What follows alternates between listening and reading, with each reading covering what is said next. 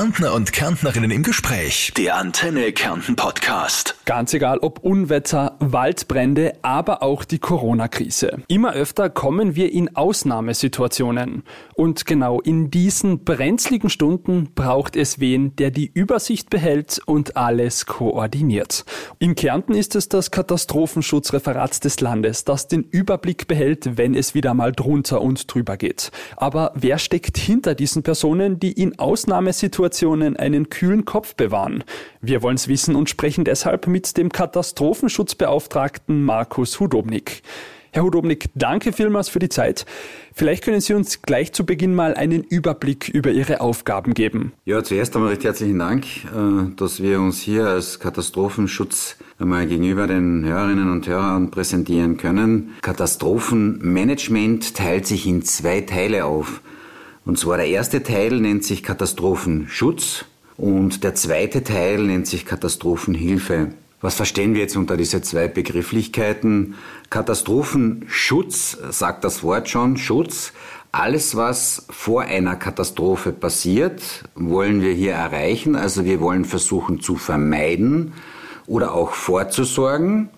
Und der zweite Teil ist Katastrophenhilfe. Das heißt, also hier ist das Großschadensereignis schon passiert. Hier müssen wir dieses Großschadensereignis bewältigen. Mhm. Und wie viele Personen sind da jetzt im Hintergrund beteiligt? Äh, wir sind in unserer Unterabteilung sieben Mitarbeiterinnen und Mitarbeiter. Wir haben als Grundvoraussetzung die Aufgabe, uns immer weiter zu schulen. Das heißt, wir müssen jedes Jahr versuchen, auf dem laufenden Stand zu sein. Das heißt, für uns gilt die Prämisse, Stillstand ist Rückstand. Damit wir dann im Anlassfall bei der Bewältigung dieses Großschadensereignisses dann gut vorbereitet sind, müssen wir natürlich auch üben. Da sind wir auch auf die Zusammenarbeit mit den Gemeinden angewiesen. Betrifft es nun einmal eine Gemeinde, ist der Bürgermeister oder die Bürgermeisterin ähm, auch gesetzlich dazu beauftragt, die Gefahr abzuwenden. Äh, ist das Großschadensereignis so groß, dass es mehrere Gemeinden betrifft, dann geht das über an die jeweilige Bezirkshauptmannschaft.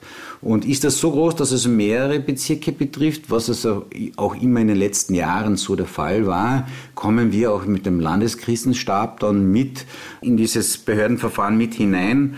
Das heißt, vor Ort ist einmal, sind die Feuerwehrkräfte im Einsatz, dann kann es sein, dass wir Unterstützung am Boden brauchen vom österreichischen Bundesheer. Und hier sind dann wir wiederum gefragt, das im Hintergrund so zu koordinieren, dass die richtige Menge am, zum richtigen Zeitpunkt am richtigen Ort ist. Ich muss wirklich sagen, ich habe ein sehr tolles Team um mich herum, sehr wertvolle Mitarbeiter und bei uns gilt eigentlich diese Arbeitszeit mit 7.30 Uhr bis 16 Uhr nicht.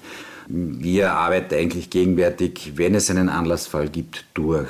Ja, aber ich glaube, man muss oder man kann festhalten, ihr seid nicht nur bei Unwettern aktiv. Gegenwärtig unterstützen wir auch die, ähm, den Bereich Gesundheit zum Thema Corona. Wir machen seit dem Februar des vergangenen Jahres 2020 die Einsatz- oder Fallzahlen von Corona die tagtäglich auch an das Gesundheits- und Innenministerium weitergemeldet werden bis um 9 Uhr. Das heißt, wir müssen das jeden Tag machen, auch an Feiertagen, an Sonntagen. Alles klar. Vielleicht können Sie uns jetzt mal kurz beschreiben, wie das so abläuft. Also was sind denn da die ersten Schritte, wenn Sie wissen, dass Sie und Ihr Team jetzt ins Spiel kommen? Ja, bei uns sieht es so aus, dass wir, wenn so ein Großschadensereignis im Entstehen ist, ich habe das schon vorhin erwähnt, also jedes Großschadensereignis entsteht in einer Gemeinde. Dann werden wir über die Landesalarm- und Warnzentrale informiert. Die Kärntner Bevölkerung muss wissen, wir sind fünf Leute in unserem Krisen- und Katastrophenmanagement, die laufend Bereitschaftsdienst machen. Das heißt, wir sind äh, 24 Stunden, sieben Tage, 365 Tage durch im Einsatz. Wir müssen telefonisch immer erreichbar sein und wenn es hier einen Vorfall gibt, werden wir vorinformiert. Wir haben einen Landesalarmplan, der bei der Landesalarm- und Warnzentrale hinterlegt ist, wo wir für alle möglichen Szenarien, die eintreffen können, sei es ein Strahlenunfall von Kirschko, sei es ein Erdbeben, sei es ein Hochwasser, sei es ein Waldbrand, sei es ein Chemieunfall, sei es ein Brand in einer großen Industrieanlage, äh, äh, vorbereitet sind und das dann in Gemeinsamkeit mit den Behörden vor Ort, mit den Einsatzorganisationen zusammen abarbeiten. Ja, also wie man schon heraushört, also das funktioniert nicht alles alleine. Ähm, wie wichtig ist da denn jetzt die Zusammenarbeit mit Feuerwehren, mit dem Bundesheer, der Polizei, der Rettungshundestaffeln, dem Roten Kreuz und, und, und? Wir müssen uns gegenseitig aufeinander verlassen können. Äh, wir müssen wissen, wenn wir gewisse Bereiche, die es gilt äh, zu schützen, zu retten, zu bergen, zu löschen, wenn wir denen diese Verantwortlichkeit übergeben, diese Einsatzorganisationen, die wissen das, sie kennen das, sie üben das das ganze Jahr und wir sind sehr, sehr froh, dass es diese Freiwilligkeit noch gibt und sich diese Leute zur Verfügung stellen, in ihrer Freizeit Übungen zu machen, um dann im Einsatz, im Anlassfall dann wirklich bestens gewappnet zu sein. Da gilt meine größte Hochachtung, mein größter Respekt. Und nur in dieser Zusammenarbeit äh, können wir nun einmal diese großen Herausforderungen äh, gemeinsam bewältigen. Ja, also egal, wo ihr da ins Spiel kommt, also ob es jetzt Waldbrände sind, ob es Hochwasser ist, ob es ähm, Überflutungen jeglicher Art sind, also wo ihr ins Spiel kommt, da geht es um Leben oder Tod. Ähm, wir haben ja auch schon gehört, ihr seid quasi 24-7 im Dienst. Ähm, wie ist das denn jetzt für Sie persönlich, wenn man weiß, dass man da wirklich so große Verantwortung hat? Ja, ich glaube, man äh, muss dieses Helfersyndrom im Blut haben. Ja? Äh, ich bin ja selbst wenn ich das so, so ausdrücken darf, ja auch Feuerwehrmann, aktiver Feuerwehrmann und habe das irgendwie mit in die Wiege gelegt bekommen und ähm, es ist für mich eine, große Ehre, aber auch eine große Herausforderung und letztendlich eine ganz, ganz große Verantwortung, äh, hier irgendwo einem tollen, großen Team äh, vorzustehen und als Einsatzleiter das Ganze leiten zu dürfen. Aber ich muss es immer wieder betonen, das sind keine Einzelleistungen, die hier getan werden. Es gilt immer, dass wir alle zusammenarbeiten. Es geht nur mit den Einsatzkräften vor Ort, die also wirklich versuchen, ähm, das Bestmöglichste draus zu machen, um eben die Gefahr einzudämmen. Und man kann es kaum glauben, in so einem Einsatzfall hm, denkt man an viele Dinge vorher nicht in Friedenszeiten, die dann auf einmal im Anlassfall dann passieren. Und dann ist hier auch sehr oft dieser berühmte Hausverstand gefragt aber auch die Zusammenarbeit ähm, mit den Fach- und Sachexperten, äh, mit ihrem Know-how, um nun wirklich das eine oder andere Problem, mit dem man vorher nicht gerechnet hat, also wirklich dann Herr zu werden. Etwas, das ich mir jetzt persönlich sehr schwierig vorstelle, ist es, da einfach den Überblick zu behalten. Also wie schafft ihr es, da den Durchblick zu behalten, wenn, keine Ahnung, in Oberkärnten eine Mure abgeht, in Unterkärnten ist eine Ortschaft überflutet. Also wenn es da wirklich im Zuge so eines Großereignisses so viele verschiedene Einsatzorte gibt. Ja, also die letzte wirklich sehr, sehr große Herausforderung war eigentlich äh, das Sturmtief Weiher im, im Jahr 2018, wo es eigentlich fast alle Bezirke in Kärnten bis auf zwei Bezirke äh, betroffen hat. Da ist dann wirklich diese Situation auch gewesen, so wie Sie es geschildert haben, dass wir im Mölltaler Bereich eine Gefahrensituation gehabt haben, dass dort ein landwirtschaftliches Gehöft mit ähm, wirklich sehr viel Gülle drohte abzustürzen äh, und damit eine Siedlung zu bedrohen und wir also dort in Gemeinsamkeit mit dem österreichischen Bundesheer dann wirklich einen Lösungsansatz gefunden haben, um diese Siedlung zu schützen. Und auf der anderen Seite wir mit unseren Fachexperten und auch äh, Kollegen vor Ort versucht haben, Lavamünd, äh, das drohende Hochwasser hier in den Griff zu bekommen. Also das fordert einem schon wirklich total, aber das Adrenalin hält an einem wach und wenn man dann wirklich zwei Tage durch im Einsatz ist, am dritten Tag dann wirklich, da merkt man, jetzt wird es Zeit, dass man sich einmal dann wirklich niederlegt. Ähm, und, aber es dauert schon eine gewisse Zeit, bis man dann wieder in die richtige Normalität dann äh, wirklich überwechselt. Wow, also wirklich arg, was da so im Hintergrund passiert. Also das bekommen wir als Bevölkerung ja so gut wie gar nicht mit, was ihr da im Hintergrund alles leistet. Ähm, vielleicht gleich weiter zu meiner nächsten Frage.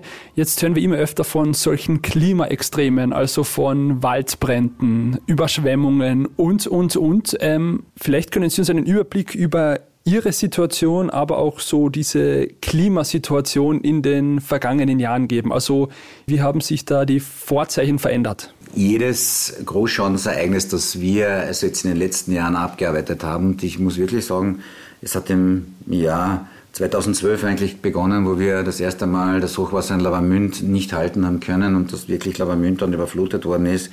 Dann das Schneechaos, was wir hatten äh, im Bezirk Hermagau im Jahr 2014, wo wir wirklich sehr viel Schnee hatten, aber dann auch folglich jedes Jahr ein Großschadensereignis hier war, haben wir bei jedem Großschadensereignis gelernt.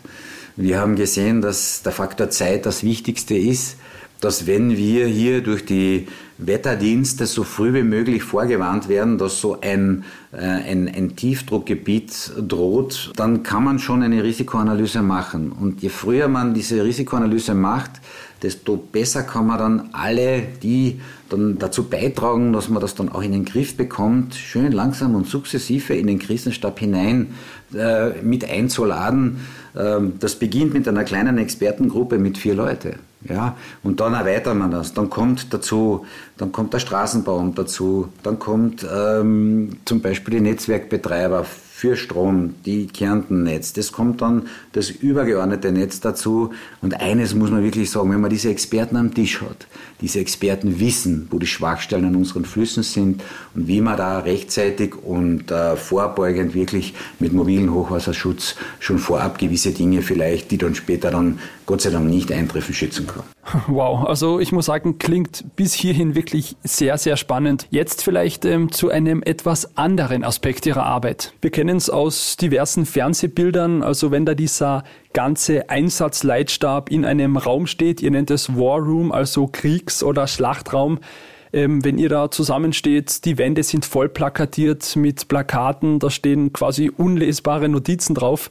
Ähm, wie kommt es denn dahin? Also was ist so der erste Schritt und was ist so dieser Weg quasi von der ersten Notiz oder von eurer Alarmierung bis hin ähm, zu diesen voll plakatierten ähm, Wänden wirklich in eurer Einsatzleitzentrale? Das ist ganz eine tolle Frage. Danke, dass sie mir gestellt wird. Ähm, wir sagen bei uns immer in den Schulungen, wer schreibt, der bleibt. Das heißt also, wir beginnen mit einem Blatt Papier und einem Bleistift oder einem Kuli und da werden die ersten Meldungen notiert. Die Uhrzeit, von wann sie gekommen sind und wie sie abgearbeitet werden. Das kann auch zu Hause sein, wenn man dann Bereitschaftsdienst hat und die erste Meldung dann hereinbekommt. Und ich kann mich dann an das Großschadensereignis Eves erinnern. Da habe ich dann um drei Uhr in der Früh einen Militärkommandanten an der Leitung gehabt und musste dann einfach meine Frau aus dem Bett holen, die mir dann geholfen hat, die dann mit notiert hat, die Informationen und ich schon parallel dazu wiederum die nächsten offiziellen Stellen davon informiert habe, was eigentlich da in dem Bereich äh, entlang der Karawanken passiert ist mit diesem Föhnsturm, was er für einen Schaden angerichtet hat und alle weiteren Maßnahmen gesetzt habe, von zu Hause weg, wo ich mich dann angezogen habe, bis ich mich ins Auto gesetzt habe und dann im War Room war und dann in Gemeinsamkeit mit der Landesalarm- und Warnzentrale die Schadenslage erhoben habe. Also das beginnt immer ganz klein und endet dann wirklich in den Räumlichkeiten, so wie Sie es skizziert haben, mit großen ähm, äh, mit großen Aufzeichnungen auf großen Papierleinwänden. Also das geordnete Chaos sozusagen. Genau. Ähm, vielleicht bleiben wir gleich beim Thema. Der Kärntner Katastrophenschutzreferent Daniel Fellner von der SPÖ, der hat jetzt im Sommer nach diesen schweren Unwettern in Deutschland mal gesagt, er ist froh, dass in seiner Amtszeit, also seitdem er Katastrophenschutzreferent ist, so viel gut gegangen ist. Es hat einen Todesfall gegeben bei einem Murenabgang in Bad Kleinkirchheim vor zwei Jahren. Er hat gemeint, damals hat er sich schwere Vorwürfe gemacht. Das war aber zum Glück der einzige Todesfall. Welches Ereignis oder ähm, welcher Einsatz, welche Situation ist denn Ihnen als Katastrophenschutzbeauftragter am meisten in Erinnerung geblieben? Ja, also ich habe heute schon einmal in meinem Interview das ist Sturmtief Weiher im Oktober 2018 erwähnt, äh, wo wir diese vielen Einsatzstellen gehabt haben. Und da war es eigentlich für mich ähm, sehr erfreulich, dass wir hier wirklich mit unserer Arbeit, mit der gemeinsamen Arbeit wirklich sehr viele Schadstellen wirklich in den Griff bekommen haben können. Dieses drohende Hochwasser in Lavamünd, dass wir also wirklich mit der tollen Zusammenarbeit, mit den Berechnungen, die stündlich erfolgt sind, wo wir uns stündlich mit den Sachverständigen zusammengetroffen haben, dann letztendlich gestimmt haben. Das war für mich eigentlich der schönste Augenblick, wo ich sagen habe können, ja, da hat sich wirklich unser aller Einsatz gelohnt und ich war wirklich dann äh, sehr froh und habe mich da mit meinen Kollegen dann auf ein gutes Getränk zurückgezogen und das war wirklich eine innere Befriedigung und ein, ein Glücksgefühl und da habe ich gesagt, ja, es ist wirklich toll, dass du diesen Job machen kannst. Ja, also wirklich schön zu hören, dass Sie da trotz dieser großen Herausforderungen und schwierigen Aufgaben auch wirklich so viele schöne Momente mitnehmen und das, wie man hört, auch sehr, sehr gerne machen. Vielleicht ein kleiner Blick in die Zukunft. Also Meteorologen haben ja schon prophezeit, dass es immer mehr Überflutungen, Waldbrände, Stürme und so weiter geben wird. Ich möchte jetzt mit Ihnen aber auf ein anderes, auch sehr aktuelles und auch ähm, sehr spannendes Thema blicken. Das Thema Blackout, das ja immer wieder im Gespräch ist, also wirklich das Ereignis eines großflächigen Stromausfalls. Ähm, wie bereiten Sie sich, wie bereitet sich Ihr Team, wie bereitet sich das Land Kärnten auf so ein Blackout vor? Ja, gerade das Thema Blackout, auch so eine zukünftige Gefahr, die auf uns zukommen wird, man weiß noch nicht genau wann, aber es kann jeden Zeitpunkt passieren und die Vergangenheit hat das uns gezeigt. Und wir wissen das auch in unserem Bereich, dass jedes Jahr mindestens, mindestens ein bis zwei Vorfälle gibt, äh, wo wir knapp an so einem sogenannten Blackout äh, vorbeischrammen. Wir haben seit dem Jahr 2016 eine diesbezügliche Arbeitsgruppe, eine spezielle Arbeitsgruppe eingerichtet, äh, die eben sich mit dieser Thematik Blackout schon sehr, sehr intensiv und sehr viele Jahre schon beschäftigt. Das heißt also, wenn der Strom eben ausfällt, dann kann man das ganz einfach einmal zu Hause testen, indem man sagt, am einem Wochenende nehme ich meine Familie und meine Kids und sage so, jetzt versuchen wir einmal vier Stunden lang einmal den Strom oder alles, was mit Strom betrieben wird, nicht äh, in Betrieb zu setzen oder wir schalten ganz einfach einmal den Hauptschalter aus und dann, dann schauen wir mal, was geht noch und was geht nicht. Und wir haben das einmal für uns herausgenommen, dass wir schauen, dass wir 72 Stunden überbrücken können. Das heißt aber nicht, dass es auch länger dauern kann, weil wenn dann dieses Leitungsnetz dann einmal beeinträchtigt ist, dann wird es länger dauern. Das wissen wir auch. Also wir haben das auf diese 72 Stunden einmal ausgelegt und haben dann die verschiedensten Bereiche äh, sehr genau durchleuchtet. Also wir, wir haben einmal zuerst einmal uns selbst, die Einsatzorganisationen, und uns, das Land, einmal gefragt, sind wir überhaupt in der Lage, wenn der Strom ausfällt, zu helfen zu können. Ja?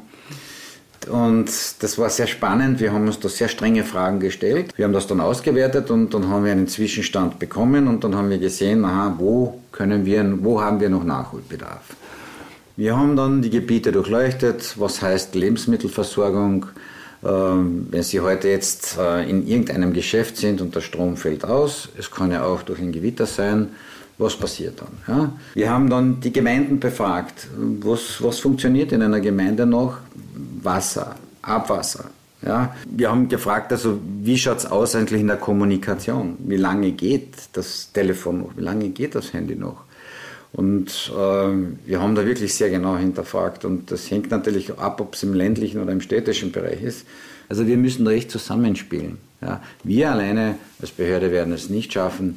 Nur in Zusammenarbeit mit der Bevölkerung wird es uns gelingen, auch so ein Blackout in den Griff zu bekommen. Und von der Zukunft vielleicht noch kurz zurück in die Gegenwart, also zu einem ganz aktuellen möglichen Ereignis, also diese Überflutungen, die es vor zwei Jahren oder auch letztes Jahr Anfang Dezember gegeben hat, die jähren sich jetzt ja ähm, wie ist es denn zu dieser Zeit? Also schaut man da etwas genauer auf den Wetterbericht, wenn man weiß, okay, diese Jahreszeit, diese Zeit war in den vergangenen Jahren immer ein bisschen kritisch. Also wird da jetzt genauer hingeschaut? Ich würde jetzt lügen, wenn ich nicht sagen würde, dass wir jetzt noch intensiver die Wettersituation beobachten, das Wettergeschehnis beobachten. Wir wissen, wir haben gute Freunde, wir haben gute Kollegen, Fach- und Sachexperten äh, bei den Wetterdiensten, die uns immer frühzeitig informieren. Klar werden wir das eine oder andere Mal mehr auf die Wettersituation am Handy schauen, äh, gerade in dieser Zeit, aber ähm, es hat uns eigentlich jetzt die letzten Jahre uns immer wieder gezeigt, wir müssen immer zu jedem Zeitpunkt, zu jedem Augenblick, äh, wo wir gerade jetzt äh, in Bereitschaft sind, äh, darauf achten, es kann immer was passieren.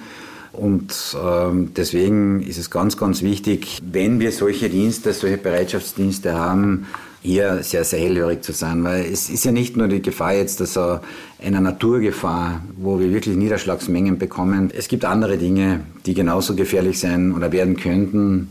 Wir haben ein Atomkraftwerk in der Nähe. Ähm, wir haben, wir sind ein Erdbebengebiet, wo immer wieder was passieren kann. Dinge, also, mit denen man vielleicht nicht äh, rechnen kann. Und deswegen ist es für uns immer wieder und das laufend eine Herausforderung, wenn man jetzt diese Bereitschaftsdienste, CAT-Bereitschaftsdienste hat, also besonders sensibel zu sein auf Dinge, die passieren könnten. Ja, Herr Hodobnik, wirklich danke vielmals für diesen so spannenden Einblick in Ihre Arbeit, in Ihren Alltag als Katastrophenschutzbeauftragter des Landes. Und ja, ich möchte die Möglichkeit auch gleich nutzen, wirklich mal stellvertretend für die Kärntner Bevölkerung ein großes Dankeschön auszurichten dafür, dass Sie und Ihr Team da wirklich wie man gehört hat, unermüdlich im Einsatz sind und wenn es brenzlig wird in Kärnten, für uns, für die Bevölkerung tatsächlich einen richtig kühlen Kopf bewahren. Ja, danke recht herzlich für das Interesse und wie schon gesagt, ich kann von unserer Seite nur sagen, wir werden auch zukünftig versuchen, wachsam zu sein für die Kärntner Bevölkerung. Und ich glaube, da darf ich für alle sprechen. Wir werden sicher versuchen, alle zusammen, wenn wirklich was auf uns zukommt, das Bestmöglichste daraus zu machen zum Wohle und zum Schutz unserer Bevölkerung. Der Antenne Kärnten Podcast. Meine Hits, mein Kärnten.